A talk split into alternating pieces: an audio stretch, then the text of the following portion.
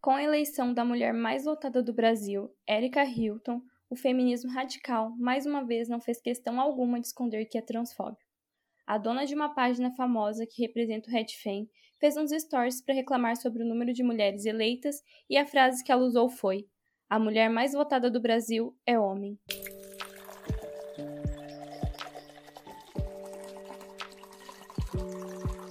Olá, meu nome é Lilian Dias e está começando mais um episódio do podcast Um Café e uma Crítica.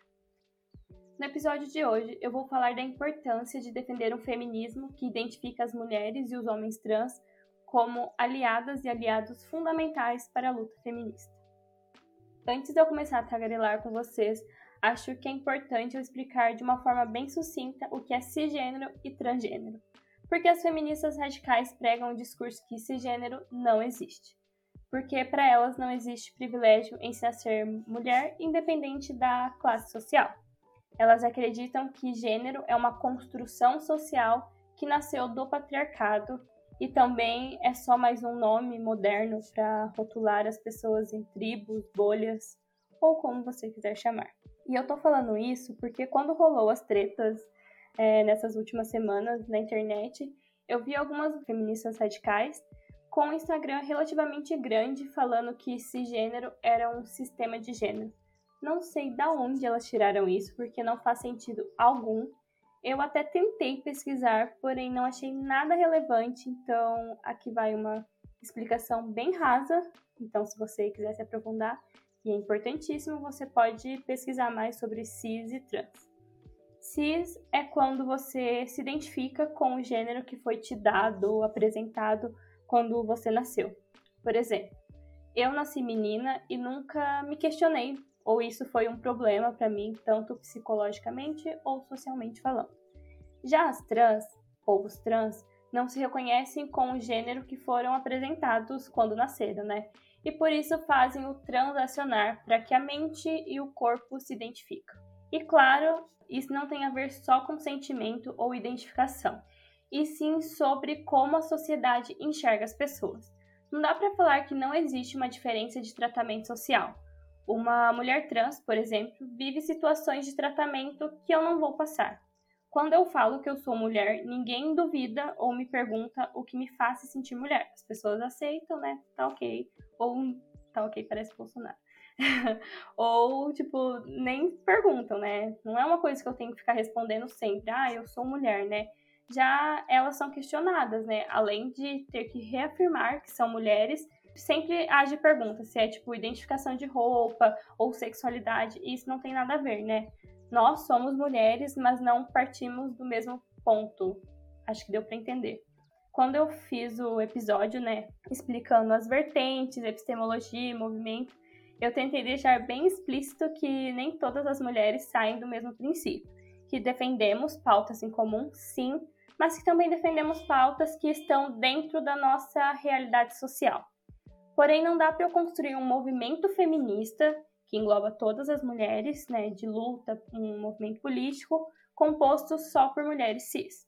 Eu li bastante, inclusive deu até uma dorzinha de cabeça, teoria radical para fazer esse episódio, porque a maior luta delas é a desconstrução do gênero que leva em não acreditar no transacionar. Eu li especificamente isso, né? Eu tentei dar uma entendida no contexto geral, mas por conta de estar tá tentando trazer uma crítica a isso, né, de não acreditarem no transacionar, eu foquei nisso. Eu vou deixar alguns textos na descrição. É, alguns são bem problemáticos, agressivos na forma de que elas abordam o tema, e outros são mais ponderados, mas tinha alguns pontos em comum no discurso, que é a construção social do gênero, e eu concordo que existe. Não acho certo definir uma coisa de menina, uma coisa de menino, né? Tipo a Damares, é, menino veste azul e menina veste rosa. É, eu não acho também certo meninos serem criados para, é, tipo, para mandar ou ser o chefe da família e as meninas para servir, ser a mãe. Isso estamos todos de acordo, acredito eu, que mulheres cis ou trans, todo mundo está de acordo que isso é errado, né? E eu até tentei olhar com bons olhos mas a parte de problematizar a transição com mulheres trans são socializadas diferentes com normas, linguagem, comportamento e como isso é transmitido para elas na infância, né? Porque tem uma criação masculina, é, elas não sofreram, tipo, na infância essa opressão toda que o patriarcado impõe nas meninas cis desde sempre. Mas se a gente for falar sobre socialização primária e secundária, é, a gente precisa entender que mulheres brancas, negras, indígenas também são criadas diferente, é, em culturas diferentes, em famílias diferentes, em países diferentes. E não tem esse burburinho todo para separar essas mulheres. Então, para mim, não faz sentido algum usar a socialização primária e secundária, né? A socialização primária seria a interiorização e como eu aprendi a lidar com as coisas. Já a secundária é eu já ter me entendido como eu ajo, sei lá, na escola, no grupo de amigos, namoro, igreja. Mas também ela pode ser conflitante com o passar do tempo, porque eu até brinco, né, com os meus amigos que eu não sou a mesma de 15 minutos atrás, quem dirá a mesma da minha infância. E isso vale tanto para todas as pessoas e todos os tipos de mulheres. É, vou dar um exemplo pessoal aqui, né? Eu cresci com uma crença no catolicismo. Eu fui coroinha, fiz catequese, primeira comunhão, crismei. É, na adolescência, eu ainda fiz experiência de oração e essas paradas assim. Hoje já não faz parte da minha vida, né? Hoje nem na igreja eu vou. Então, se a gente focar nessa parte da socialização primária, era para eu ser crente até hoje, porque eu fui ensinada assim. Então, isso não tem a ver com esse essencialismo que as radicais falam, sabe? Pelo menos para mim, não faz sentido. Eu não posso olhar para uma mulher trans, por exemplo, e falar para ela assim: eu não sou transfóbica, porém não aceito que uma pessoa que não tem útero seja chamada de mulher porque a biologia é imutável. É muito aquele rolê de te aceito, mas dentro dos meus termos e condições sem levar em conta todo o processo que essa pessoa levou para se aceitar, é, se identificar e transacionar. Não é um período fácil, né? Eu não passei por isso, mas é óbvio que não é. Muitas pessoas são expulsas de casa, têm a sua vida balada, né? Tanto no trabalho, ou não fazem esse processo todo pelo medo, tipo, que a sociedade impõe. Aquilo é importante para ela. Se essa pessoa tá falando para você, né, que é importante e você não consegue respeitar, desculpa, amiga, mas você é sim transfóbica. Vamos pensar em conjunto, né, para não ficar só um ar de julgamento aqui. O feminismo é uma prática e não uma identidade. Espero, pelo menos, que todo mundo pense assim. E quando alguém me fala, ah, é porque você é feminista, né? Por isso que você pensa assim. Eu espero que as pessoas me reconheçam como uma mulher que pensa e pratica o feminismo. Então, para mim é mais importante essa prática, seja uma mulher, um homem, trans ou cis. Eu não me importo com isso. Para mim, tipo, é meio indiferente. Eu já falei isso antes, né? E já que é para acabar com o gênero, por que não defender um feminismo que serve e acolhe todo mundo? E já que a gente entrou aqui no assunto, né, de múltiplas mulheres, né, de diferentes pluralidade, a Collins defende a ideia de epistemologias feministas e ela nos mostra também a interseccionalidade dentro do movimento, que é o que faz mais sentido para mim, eu já disse isso em outros episódios, né? Porque pensa comigo, de novo. Uma mulher negra não é apenas uma mulher negra. Ela pode ser uma mulher negra, lésbica ou bi ou com orientação sexual que ela quiser, então, ela pode ser uma mulher negra, lésbica, cadeirante, muda ou surda. Não sei se deu para entender. Tipo, as nossas experiências como mulher são diversas e não dá para colocar em uma caixinha. Ninguém vem com manual para todo mundo se mudar e agir conforme o padrão. E aí, quando essas mulheres diferentes, né, com caminhos parecidos ou não, se deparam com a vertente feminista, a, o que a gente busca é acolhimento, porque o papel da vertente é pegar todas essas experiências múltiplas que nos afetam e achar uma solução. E para isso acontecer, precisa caber todas essas formas de opressão, não apenas a de um grupo específico excluindo o outro, né?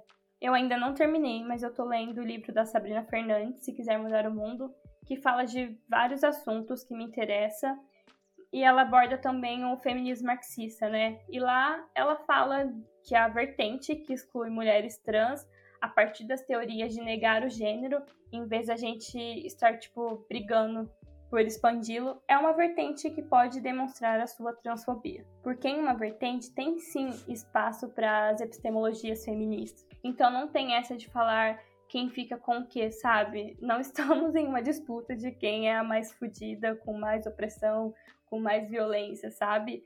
Todas as vertentes elas devem tratar de assuntos de cis e trans, principalmente porque existe sim um privilégio cis quando estamos vivendo em um sistema cis normativo, que a expectativa de vida de uma mulher trans é de 35 anos e de uma mulher cis é de 79. Como você nega que existe um privilégio por ser mulher sobre essas outras mulheres, sendo que você pode ter a expectativa de vida de mais de 40 anos do que elas têm? Não faz sentido. Hoje eu estava escutando um podcast chamado Elas Pesquisam. É, eu vou deixar tudo na descrição, tá? Tudo que eu citei aqui, vou deixar lá embaixo. E no episódio, né, sobre transfeminismo e interseccionalidade, a entrevistada, que eu não lembro o nome dela, era uma mulher trans e ela contou algumas experiências dentro da universidade e da vida dela, né? Ela contou também, tipo, que uma vez ela estava na universidade e viu que estava tendo uma reunião sobre feminismo e ela foi participar. Aí quando ela chegou lá, era uma reunião de feministas radicais e elas simplesmente botaram ela para fora, falando que ali não era lugar de homem que se veste de mulher é, estar, que eles estavam, tipo, era uma reunião feminista e tal. E ela falou que ficou arrasada, se perguntando se feminismo era aquilo, né? Até ela entender que existe feminismos no plural. Então, tipo, se ela tivesse parado naquela primeira experiência que as mulheres em vez de acolher, né, tentar explicar, botaram ela para fora falando que ela era um homem saia, é, ela não voltaria mais a se interessar pelo movimento e nem por outras vertentes ou saber que a gente é sim um movimento acolhedor, né? É uma falsa solidariedade, tipo, eu te aceito, mas aqui não é o seu lugar. E não dá para pensar em um feminismo composto só por mulheres cis é, e ser capaz de acabar com toda a violência e opressão que nós sofremos.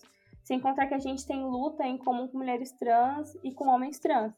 É, a violência contra a mulher, aborto, violência obstétrica, porque homens trans também engravidam, estupro, misoginia, sexismo, é, não poder ocupar um espaço por causa do machismo, socialização primária, porque todos esses grupos diversos têm casos de, sei lá, um pai espancando a mãe ou colocando ela como submissa, tem prostituição, pornografia, porque 90% das trans e das travestis vivem de prostituição e a gente esquece que essas mulheres elas precisam comer, sobreviver e como a gente vai ajudar com isso, né? Tipo, eu vou defender só as mulheres cis, falar para elas que elas precisam buscar outro caminho, é, outras oportunidades, e as trans e as travestis que se lasquem, né? Tipo, a gente precisa pensar no coletivo, né? Essa falsa sororidade é o que pode o rolê todo, né? Porque o que parece para mim é tipo assim: sofremos as mesmas opressões, mas eu vou defender as cis e as trans que lute por elas, sabe? A Angela Davis, inclusive, fala, né, que o nosso entendimento de gênero melhora com o transfeminismo porque há mais gênero do que imaginamos e há mais sexualidade do que conseguimos nomear. E é isso, gente. A vinda de mulheres trans pro feminismo não traz uma perda para mulheres cis acredito eu que não preciso voltar no ponto de epistemologia e interseccionalidade da Collins, porque é bem óbvio que um feminismo que tenta acabar com o máximo de opressão que as mulheres sofrem vai ser mais eficaz do que o que exclui um grupo de mulheres. Eu não sou uma pessoa que sabe tudo sobre feminismo e tá tudo bem.